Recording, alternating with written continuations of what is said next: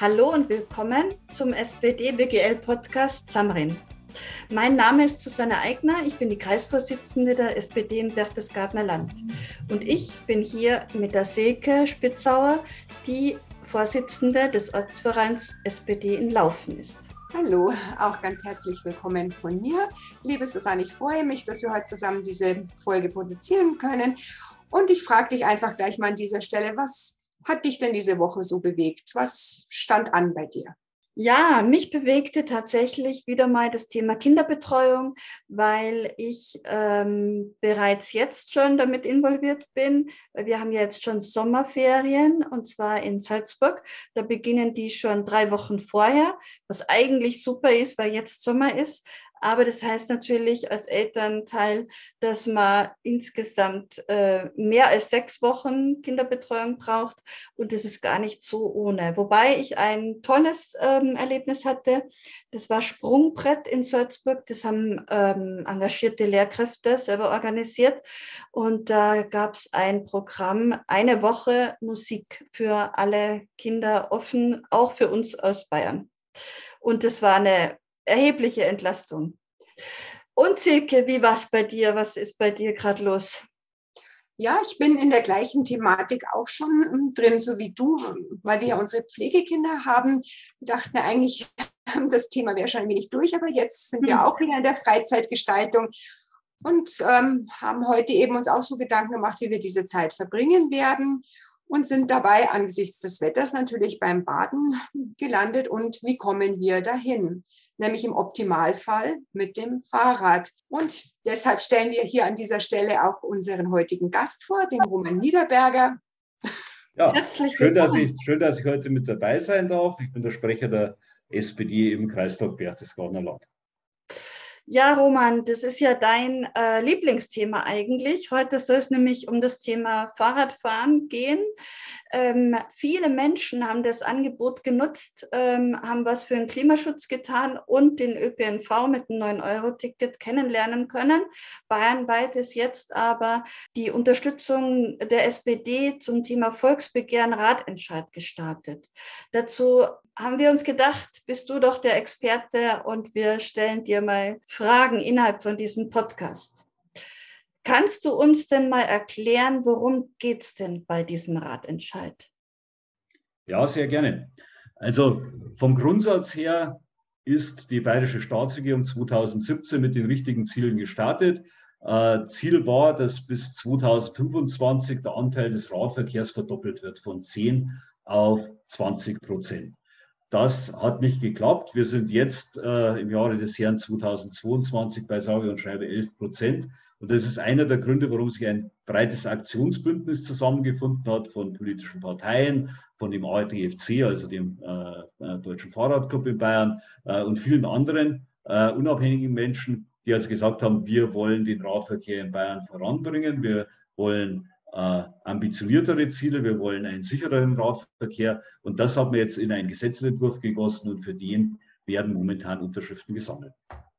Roman, ganz herzlichen Dank für den kurzen Abriss. Aber was würde denn das für unseren Land Landkreis konkret bedeuten zum Thema zum Beispiel des Alltagsradwegenetzes? Kannst du uns da vielleicht auch noch ein paar Informationen dazu geben? Sehr gerne. Also das Problem ist im Berchtesgadener Land seit einigen Jahren weniger, dass wir nicht erkannt hätten, was zu tun ist, sondern das Problem ist, dass es einfach zu langsam vorangeht. Äh, wir haben ja im äh, Oktober 2018 ein Mobilitätskonzept für das Berchtesgadener Land beschlossen und darin waren zwei sogenannte Initialprojekte beinhaltet, die also das Thema Radverkehr betreffen und die also mit höchster Priorität vorangetrieben werden sollten. Dazu gehört das sogenannte Alltagsradwegenetz das bringt jetzt zunächst einmal noch keinen Ausbau mit sich, aber äh, alle Untersuchungen haben es uns gezeigt, dass auch für die einheimische Bevölkerung, aber gerade auch für die Gäste es ganz wichtig ist, dass man eine durchgehende Beschilderung der Radwege hat, dass jeder auf einen Blick erkennen kann, wie komme ich von A nach B auf dem sichersten Weg, wie äh, komme ich da zügig und sicher voran. Und diese Beschilderung, das ist, muss man leider sagen, schon eine Art Trauerspiel, weil, wie gesagt, die war 2018 schon in diesem Mobilitätskonzept enthalten. Es ist dann das Umsetzungskonzept äh, erst im September 2021 beschlossen worden. Und durch die verschiedenen Schwierigkeiten, die es jetzt mit Lieferketten und allem anderen gibt, schaut es momentan nicht gut aus, dass wir das noch 2022 hinbekommen. Es kann 2023 werden. Äh, und da sieht man halt, dass ganz wichtige Projekte, weil da vielleicht auch vom Freistaat äh, die Unterstützung nicht so ist, wie sie sein sollte, eben nicht zügig genug vorankommen. Dass wir also gerade auch bei einem Projekt, das eben jetzt nicht diesen Riesenaufwand beinhaltet, wo es eben nicht darum geht, dass man ortsmäßig neue Radwege baut, sondern dass man einfach sagt, wie sind die Radwege bei uns vernetzt und äh, das eigentlich eher als Service dann äh, ansieht. Aber selbst das dauert sehr, sehr lange und ist jetzt eben noch nicht ganz genau absehbar, äh, wann wir soweit sein werden. Und da erwarten wir uns als SPD im Kreistag, die immer wieder hier auch nachfragt und immer wieder versucht anzuschieben, auch Rückenwind von dieser großen Diskussion über den Radverkehr in Bayern, die halt jetzt, äh, die halt jetzt ins Laufen kommt durch dieses Volksbegehren. Ja, da passt ja auch äh, das Thema Radschnellweg, weil das hat uns ja auch im Kreis schon beschäftigt. Kannst du da auch noch was erzählen? Weil da ist ja im Plan eigentlich zwischen Fralassing und Bad Reichenhall einen eventuell äh, zu erstellen und es gibt ja Pläne dazu. Ja, Pläne schon, aber das ist auch ein kleines Trauerspiel. Um das am Anfang klar zu sagen, das wird die Silke auch gern hören. Als SPD waren wir von Anfang an auch im Kommunalwahlkampf schon der Meinung, wir brauchen einen schnellen Radweg, der nicht bloß zwischen diesen beiden großen Städten läuft, sondern eigentlich durch den ganzen Landkreis. Und zwar von Laufen über Freilassing, Reichenhall bis an den Königssee. Das wäre äh, das für uns die Zielvorstellung. Aber die kann man natürlich bloß in Schritten umsetzen. Deswegen haben wir selbstverständlich auch diese Konzeption für einen schnellen Radweg zwischen Bad Reichenhall und Freilassing unterstützt. Aber auch da ist man auf große Probleme gestoßen und die waren auch teilweise ausgemacht, weil äh, man eine Untersuchung in Auftrag gegeben hat, die also dann auch jetzt schon lange Zeit äh, gelaufen ist und die im Endeffekt dann aber äh, nichts Wirkliches erbracht hat. Das, das Einzige, was wirklich klar geworden ist, einen echten Radschnellweg wie es die Definition des Bundes und des Landes ist, werden wir nicht bekommen, weil dafür wir die Verkehrszahlen nicht herbekommen, weil das auch dann wirklich ein, eine sehr breite Ausgestaltung einnehmen muss und das auch bei uns natürlich mit äh, der Topografie, mit der Geologie eine sehr schwierige Aufgabe ist. Aber äh, was durchaus möglich wäre, das wäre eben ein schneller Radweg, allerdings nicht so, wie dann plötzlich die äh, Voraussetzungen für dieses Gutachten gemacht worden sind. Weil da hat es dann geheißen, es darf auf keinen Fall Parkplatzfläche wegfallen, es soll äh, definitiv keine neuen Streckenführungen geben, es soll äh, keine Versiegelung geben. Und wenn ich das alles natürlich reinschreibe, dann bin ich im letzter Konsequenz da, wo es dann auch äh, geendet hat, nämlich bei einem Konzept, das irgendwie nicht einmal zwei Minuten äh, Fahrzeitverkürzung bringt und trotzdem sauteuer ist. Das kann es nicht sein, aber da gibt es jetzt auch neue Anläufe dazu, äh, was eigentlich, ich mal, jetzt ein bisschen ein äh, Hoffnungsschimmer ist. Die SPD BGL Süd hat vor kurzem eine Veranstaltung mit dem Bürgermeister von Berchtesgaden, mit dem Franz Rasch gehabt. Der ist jetzt von den Bürgermeistern und auch vom Landkreis beauftragt worden, sich um das Thema Radverkehr nochmal explizit zu kümmern und das voranzubringen. Und der hat wirklich einige Vorschläge auf den Tisch gelegt, auch bei dieser äh, Veranstaltungen, die also geeignet sind, eine echte Beschleunigung herbeizubringen und dafür zu sorgen, dass es wirklich sicherer und alltagstauglicher wird. Weil eins muss auch klar sein, und das sage ich als jemand, der äh, wirklich auch äh, durchaus als Berufspendler mit dem Radl unterwegs ist, das spielt sich natürlich nur dann, wenn ich auch auf Straßen fahren kann, die halt keine Schotterstrecken sind. Ich kann niemandem zumuten, dass der ins Büro, in die Werkstatt, in, äh, an seinen Arbeitsplatz in einem Pflegeheim fährt und dann äh, aussieht, als ob er sich gerade in einer Schlammgrube gewälzt hat, weil links und rechts Schlaglöcher sind und weil, weil es halt nicht einmal eine geteerte äh, Strecke ist. Das geht nicht und dementsprechend muss man da, äh, muss man da wirklich Maßnahmen ergreifen, wenn der Volksentscheid für einen besseren Radverkehr in Bayern Erfolg hat, dann erwarte ich mir schon auch, dass wir da äh, auch bessere Fördermöglichkeiten dafür bekommen. Herzlichen Dank, Roman, für deine Ausführungen bisher. Ich glaube, es wäre aber einfach ganz, ganz wichtig, so für unsere Hörer überhaupt ganz grundsätzlich nochmal darzulegen, zusammenzufassen, was soll denn wirklich konkret besser werden durch den Ratentscheid? Vielleicht kannst du uns da nochmal ein paar Basics nennen. Sehr gerne. Also man muss immer dazu sagen, ein Volksentscheid in Bayern darf nicht haushaltswirksam sein. Also man kann nicht einfach sagen, wir geben so und so viele Millionen mehr aus, man muss es in ein Gesetz verpacken. Aus dem können sich dann Mehrausgaben ergeben, aber ein Haushaltsgesetz wäre tatsächlich unzulässig. Und jetzt ist diese Initiative hergegangen und hat halt eine Reihe von Zielsetzungen und von konkreten Maßnahmen da reingeschrieben. Dazu gehört zunächst einmal, dass man wesentlich ambitionierter ans Werk geht, nämlich mit dem Ziel, dass man bis 2030 30 auf 25 Prozent äh, Anteil des Radverkehrs kommen.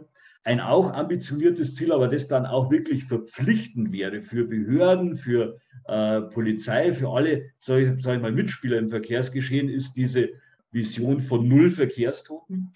Ich meine, wir wissen ja, dass gerade äh, Radlfahrer oftmals in Unfälle verwickelt sind, schwere Unfälle auch. Das ist also, äh, das wäre dann wirklich auch ein verpflichtendes Ziel, dass man sagt, wir gestalten den Verkehr so, dass eben die Sicherheit der Verkehrsteilnehmer wirklich eine stärkere, zentrale Rolle einnimmt und das auch im Planungsrecht umgesetzt wird. Das heißt, der Radverkehr auch im Planungsrecht, wenn jetzt neue Straßen gebaut werden, wenn jetzt neue Baugebiete erschlossen wird, dass da von Anfang an im Gegensatz zu dem, wie es ja jetzt über Jahrzehnte war, dass das immer aus, nur aus dem Blickwinkel des Autoverkehrs durchdacht wird, dass man da halt hergeht und sagt, nein, da ist auch der Radverkehr ein zentrales Thema und da müssen von Anfang an gleich auch die richtigen Weichen gestellt werden, damit äh, da sichere Radwege sind, damit man diese Verkehre trennen kann.